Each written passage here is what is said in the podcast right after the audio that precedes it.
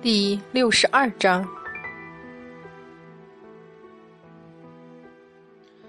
哎呦，哎呦，我的腰！哼哼唧唧爬上玉虚宫来，也不看四周，就直接嚷嚷：“啊，师尊，不好了，不！哎呦！”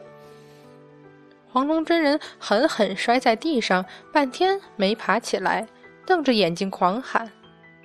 小天犬，你趴在这里想半死唠叨我啊！畏缩的后退几步，那条黑狗窜到柱子前。它听不到玉虚宫里在说什么，即使听到了也不懂，只是迫于玉鼎真人，他既不敢离开，也不敢接近。想起主人嘱咐自己不可离开金霞洞的话，更是只能躲一边瑟瑟发抖了。好像主人随时都会出现，不满地凝视过来，说不准随手又将自己丢回玉泉山去。玉鼎师弟，你你那徒弟简直是要无法无天了，居然把老道打晕了两天不说，连老道那只鹤都抢走了，他想干什么呀？他！黄龙真人嚷嚷着进了玉虚宫，抬头惊疑地看着众仙。你们，你们这都怎么了？这是，师尊，温殊师弟，好端端的怎么哭起来了？广成师兄怎么晕过去了？啊，玉鼎师弟，你你这半边脸是怎么回事？谁打的？啊，说话呀！你们傻在这里发什么呆呀？文殊广法天尊恍然回神儿，连忙掩饰着扭过头去。黄龙师弟回来了，我无量玉如意可借回来了。这原子可有说什么？什么无量玉如意？黄龙真人莫名其妙，这怎么又提到镇元子那家伙了？啊，黄龙师兄，你什么时候回来的？太乙真人也慌忙拭泪而问：“啊，在外面可有听见玉鼎师兄说话？”我一进来，你们都站在那里不动，喊了还不回神儿。玉鼎师弟说什么了？是不是发现杨戬那小子了？老道可把他气死了！竟然……什么？黄龙师兄看见杨戬了？在哪里？难道他真的出了昆仑？黄龙师兄，你不会把无量玉如意弄丢了吧？不对呀，南极仙翁没说你们回来了。你们、你们都在说什么啊？你们？黄龙真人顿足道：“我怎么听不懂啊？”我刚刚已经说过，杨戬已出了昆仑。玉鼎真人回望一眼，走出玉虚宫，冰萧色道袍自台阶上拂过，淡然轻喝：“哮天犬，过来！”玉鼎师兄，你这是去哪儿啊？出昆仑，找杨戬。太乙真人跟在后面喊：“你说呢？”可是你怎么知道？太乙真人望了一眼黄龙真人，恍然回神儿。啊，糟糕！是杨戬变成黄龙师兄的模样出昆仑去了。说着，连忙跟着喊：“玉鼎师兄，你不知道他是去？”玉鼎真人头也不回，冷声道：“武装观镇元子，你们刚才已经说过了，但是他只怕不在那里。”为什么？因为不久之前，停下脚步，声音里有了略微的轻颤。杨戬已经失去了所有意识。啊！否则你以为我与黄龙师兄为何能出现在此？但是杨戬怎么可能会？玉鼎真人忽然回头，冷声道：“太乙，你可知道通天教主在哪里？”“嗯，知道。”“带为兄去。”“但是，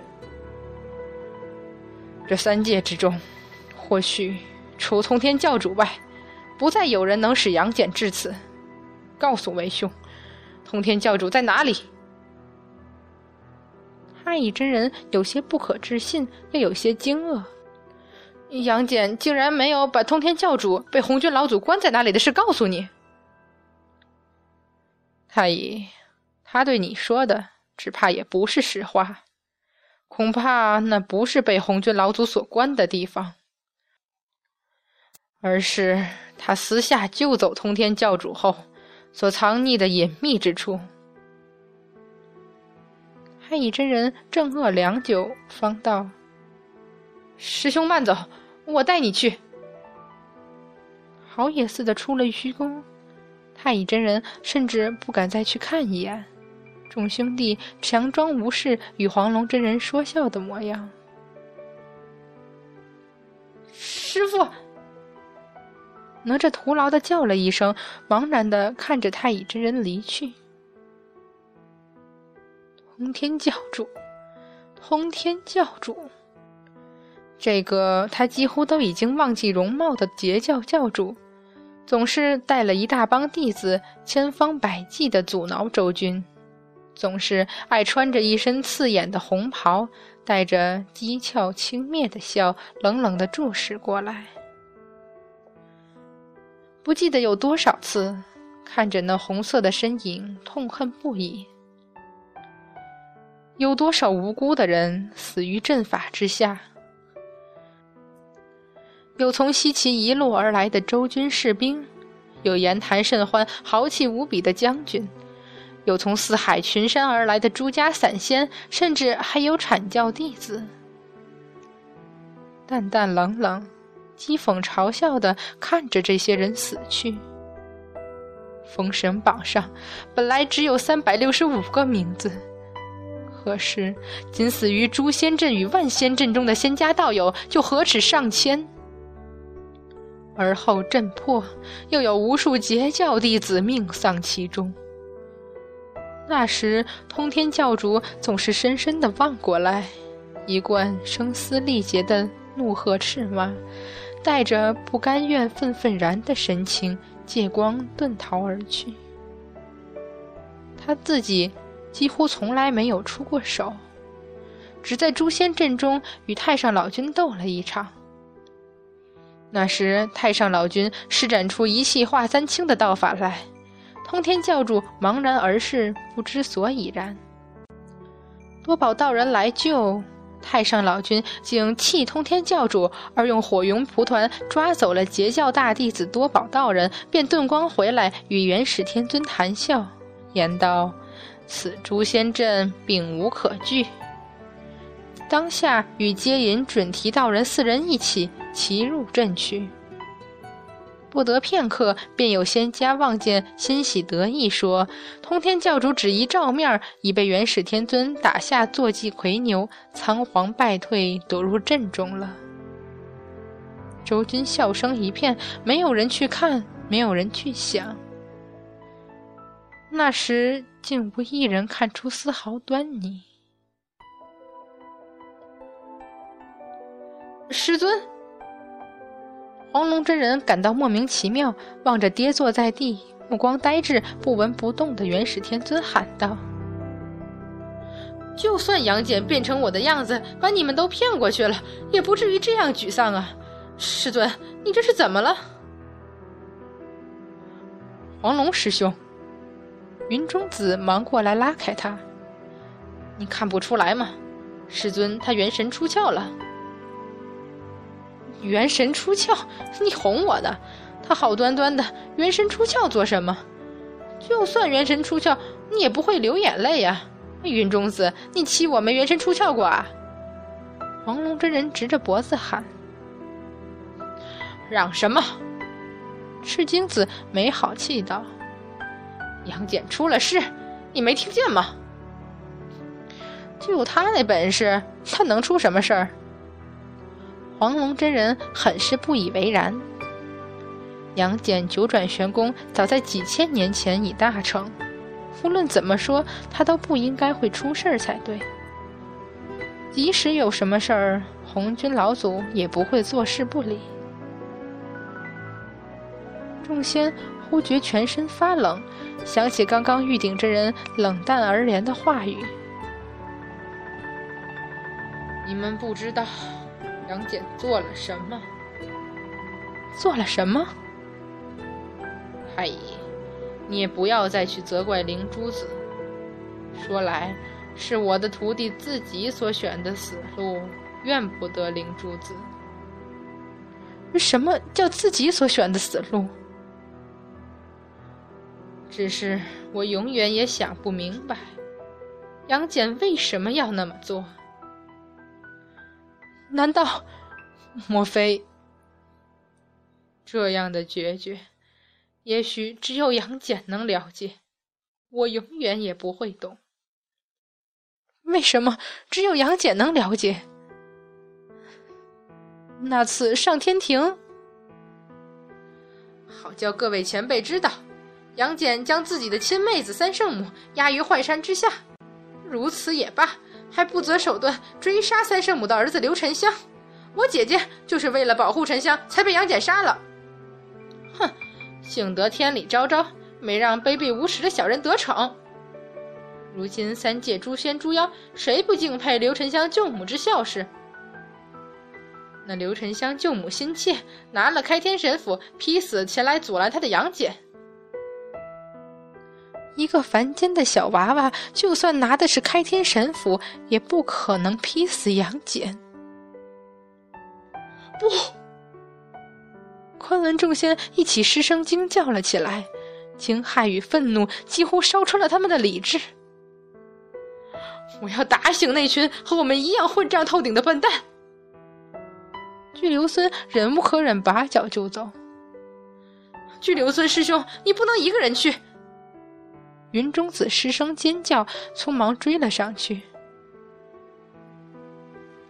不管怎样，师尊也没有真的痛恨过通天师叔，无论再怎样误解敌对，也没有想置他于死地。你不要把那群混账与我顶相提并论。普贤之人冷笑，也拂袖而去。居然还是杨戬的亲妹妹和外甥，哼！道行天尊怒不可遏。众位师兄等我。转瞬之间，大殿之上只留下黄龙真人茫然四望了。怎么回事儿？这究竟是怎么回事儿？看着晕过去的广成子，又看着呆滞而坐、不住流泪的元始天尊。黄龙真人完全糊涂了，只得转身道：“你们等等我，这究竟是怎么回事啊？”直到声音远去，一只手才将呆站在那里的哪吒拉到一边。“小哪吒，你怎样？”圣佛，这这不是真的，对不对？哪吒完全恍惚了，晕然道：“我竟然在想，沉香他完全是被……行了，小哪吒，你骗自己作甚？圣佛，俺老孙早就瞧出不对了，要不花这力气进他阐教，不打不闹，别在这里找罪啊！那你……”在净坛庙前要对我说的是：“哎，老孙那会儿想跟你说，在开天神府里的不是丁香的魂魄，而是杨戬的。你不觉得奇怪吗？那开天神符给三圣母碰，给沉香碰，给嫦娥碰，甚至给小玉碰，给你碰，就是不理俺老孙。你不觉得奇怪？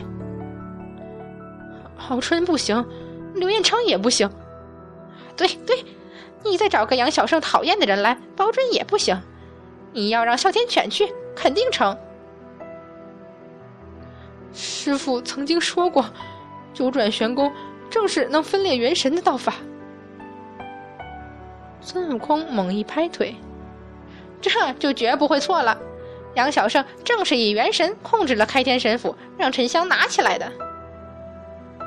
那不是杨戬自己？劈了自己一斧吗？不，怎么会？怎么会这样？沉香若是知道，这可，这可怎么？哪吒完全乱了，捂住头，惊恐道：“他不会相信的。完了，又一个。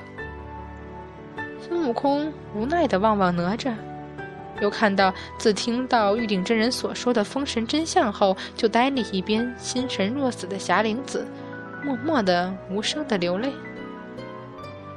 抓着头，孙悟空叹气：“，这通天教主和杨小胜都是什么性子啊？”